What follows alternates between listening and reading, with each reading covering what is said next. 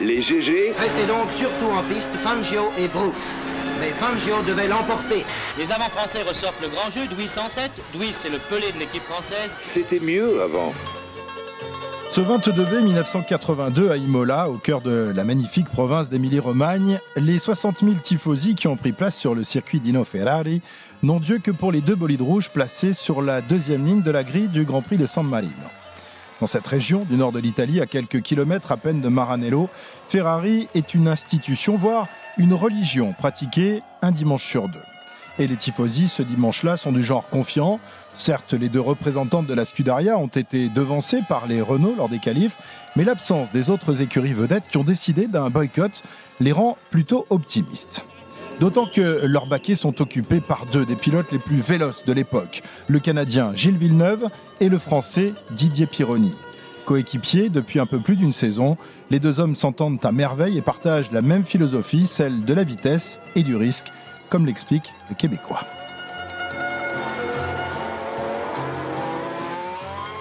C'est la première place qui m'intéresse, peut-être deuxième place, le m'intéresse absolument pas. De troisième, quatrième ou cinquième, ça, je pense que j'aime prendre des risques de façon naturelle. Euh, j'aime piloter une voiture quand ça va vite, quand, euh, quand, la voiture glisse, dérape et euh, sous contrôle, si tu veux. Alors, ça change rien à mon attitude fondamentale. Et puis là, bien, ça ajoute dans le sens que il faut que je finisse le mieux au deuxième. Didier Pironi, de son côté, ne rêve que d'une chose, devenir le premier Français champion du monde de Formule 1, rien que ça. La réussite pour moi, c'est réussir à atteindre euh, un but que l'on se fixe. Le mien, c'est d'être champion du monde. Euh, j'estimerais avoir réussi le jour où je serai champion du monde. Deux champions au tempérament de feu qui, dès le départ de ce Grand Prix, se ruent aux trousses de René Arnoux. Durant 44 tours, c'est une bagarre de tous les instants que livrent les deux Ferrari à la Renault du Français, avant que le moteur de celle-ci ne rende les armes à 16 tours de l'arrivée. certainement la fin pour la voiture française. La situation semble alors très claire. Villeneuve, désigné premier pilote Ferrari, est en tête. On se dirige vers un succès logique du Canadien. Mais les choses vont se compliquer dans les tours suivants lorsque Pironi, profitant d'une petite faute de son coéquipier, le passe. Voilà Villeneuve, Villeneuve à moitié sorti vers le commandement maintenant au profit de Didier Pironi. Vous avez vu que Villeneuve a commis une légère erreur. Il est sorti un petit peu large dans une chicane. Didier en a immédiatement profiter, mais Villeneuve ne se tient certainement pas pour battu, vous pouvez en être certain. Trois tours plus tard, le Canadien reprend son bien et dans la foulée, le stand Ferrari brandit au passage des deux pilotes la pancarte Slow. Tommaso Carletti était l'ingénieur de Pironi ce jour-là. On savait qu'on était très très limite avec l'essence et avec les plaquettes de frein. Si on avait mis les panneaux slow, vous n'allez pas vite et gardez les positions. Et c'est là tout, tout le problème. Obéissant, le Canadien lève alors le pied, une légère décélération dont Pironi profite immédiatement pour reprendre la tête de la course. Et le mano à mano entre équipiers n'est pas terminé, loin de là. Dans le dernier tour, après que Villeneuve soit repassé une nouvelle fois devant Pironi, celui-ci, au prix d'une manœuvre désespérée, arrache la victoire à son leader. Maintenant, c'est Pironi qui attaque Villeneuve. Attention, ce sera. Oh là là, là, là, Il a véritablement coupé la route à Villeneuve là, en prenant beaucoup ah, il a de risques. de beaucoup d'eau. Ah là là. Premier, Pironi. Deuxième, Villeneuve. Les tifosi sont en transe. Ferrari vient de réaliser sur ses terres un doublé historique, le premier en trois ans. Mais quelques minutes plus tard sur le podium, au moment où Fratelli l'Italia retentit, l'ambiance n'est plus à la fête. Non, Visage blême, mâchoire serrée, Gilles Villeneuve refuse de serrer la main de son coéquipier. Il s'estime trahi. M'a passé en ligne droite, il a failli me taper en plus au freinage. Et ensuite, c'était fini, on arrive au dernier tour. Alors, euh, je comprends absolument rien. Moi, j'ai ralenti pour sauver la voiture et le con qui me dépasse. On nous a fait signe tous les deux de ralentir. On ralentir, ça veut tout dire, sachant qu'on ne doit jamais faire la bagarre ensemble. Et d'ajouter, je croyais avoir un ami, je me suis trompé, je ne suis qu'un imbécile. Interrogé à son tour, Pironi ne comprend pas la réaction de son équipier. Je suis très déçu par la réaction de Gilles parce que personnellement, je ne pense ne rien avoir fait qui puisse le contrarier. En tout cas, j'ai joué le jeu jusqu'au bout, j'ai joué le jeu toute la course et jusqu'au dernier tour. Au sein de la Scuderia, l'ambiance est lourde. Dans la semaine qui suit, le Canadien se rend à Maranello, au siège de Ferrari, pour demander des explications à Mauro Forghieri, le chef ingénieur. Bien sûr, je donne raison à Gilles, car nous lui avons tellement demandé d'aider les autres que c'était maintenant à son tour d'être aidé pour conquérir le titre. Sauf que je lui ai dit aussi que c'était un innocent, qu'il aurait dû prendre des réserves. Il a trop cru en la parole des autres. Pour lui, ça a été une journée vraiment terrible, car il n'imaginait pas que quelqu'un puisse faire ce genre de choses. Je crois que c'est là qu'il a perdu sa concentration. Deux semaines plus tard, à Zolder, où le Grand Prix de Belgique doit se dérouler, la température chez Ferrari reste glaciale et la rage de Villeneuve vivace. À l'un de ses amis journalistes, le Canadien déclare même Je ne lui pardonnerai jamais. Si je peux le bloquer, je vais le faire, crois-moi.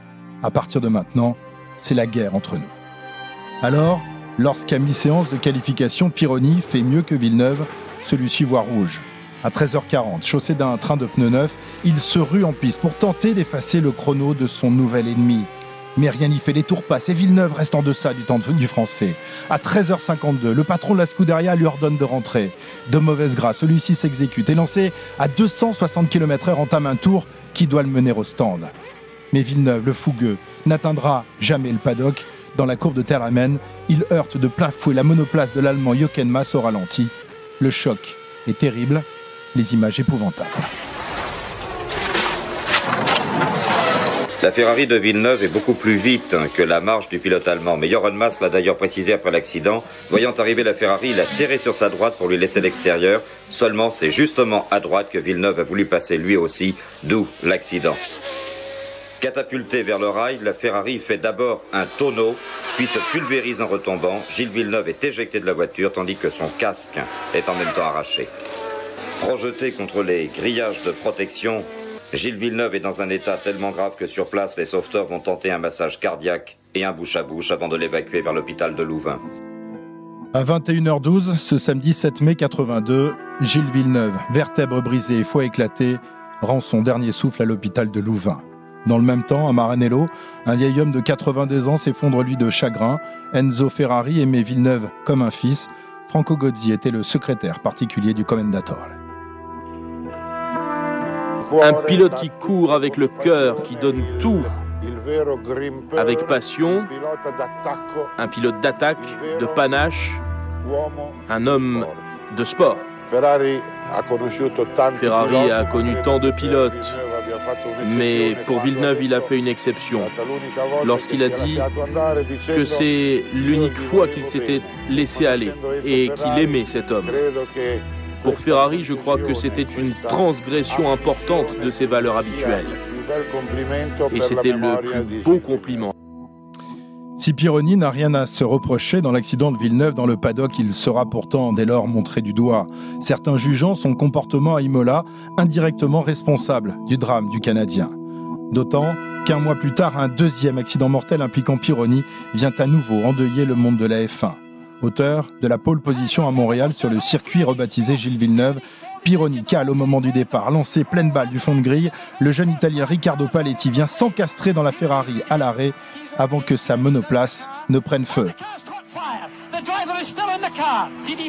Pironi a beau s'emparer d'un extincteur pour tenter d'éteindre les flammes, il faudra près de 25 minutes pour extraire le jeune Italien de la carcasse. Il est trop tard, Paletti est mort. Cette fois-ci, plus de doute, le mauvais œil rôde autour de Didier Pironi. Mais celui-ci poursuit sa saison comme si de rien n'était et engrange des succès. Vainqueur du Grand Prix des Pays-Bas, auteur de plusieurs podiums, le voici même en tête du championnat du monde à la bord du Grand Prix d'Allemagne, disputé sur le circuit d'Ockenheim début août.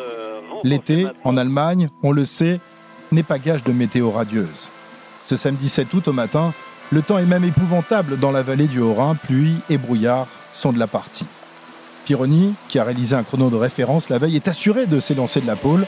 Il décide pourtant de rouler plein pot ce samedi sous la pluie, histoire de se roder avant la course du lendemain.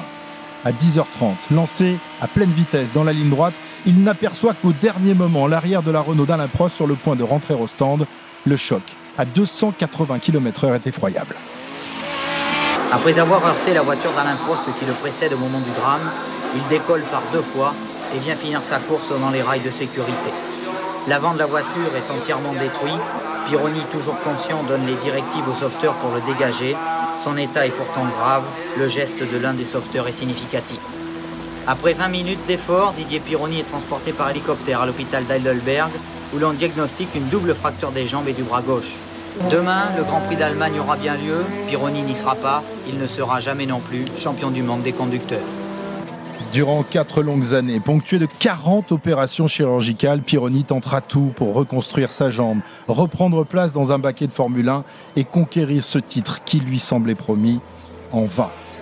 En 1987, découragé, il renonce finalement à son rêve sur circuit pour se découvrir une autre passion, toujours pleine balle, mais sur mer cette fois-ci. Le Colibri, monstre marin en forme de cigarette, doté de deux moteurs Lamborghini de 800 chevaux, sera son nouveau et dernier jouet. Le 23 août, une semaine après avoir remporté son premier Grand Prix offshore, Pironi, accompagné de deux amis dont Bernard Giroud, qui quelques années plus tôt commentait ses exploits sur TF1, s'envole sur une vague. Le journaliste Yves Klein suivait la course depuis un hélicoptère. Euh, Pironi était en tête à environ 200 mètres devant le concurrent suivant. Il était à pleine vitesse. Et il semble que la, vague sur une mer plate, la vague provoquée par euh, un ferry qui passait par là, l'a surpris. Le bateau s'est dressé et sans qu'ils aient pu se reprendre le contrôle de, ce monocoque extrêmement rapide, ils se sont retournés. Ils ont été tués sur, le coup lorsque le bateau s'est retourné. Cette fois-ci, la grande faucheuse que Pironi, narguait depuis tant d'années, prend sa revanche et réunit les deux petits princes de la F1, Villeneuve et Pironi, amis, rivaux, puis ennemis, deux hommes unis par la passion de la vitesse et du risque, deux champions séparés par la même envie de vaincre, deux garçons qui, dans l'au-delà, auront peut-être enfin pu s'expliquer sur ce dimanche d'avril 82 à Imola.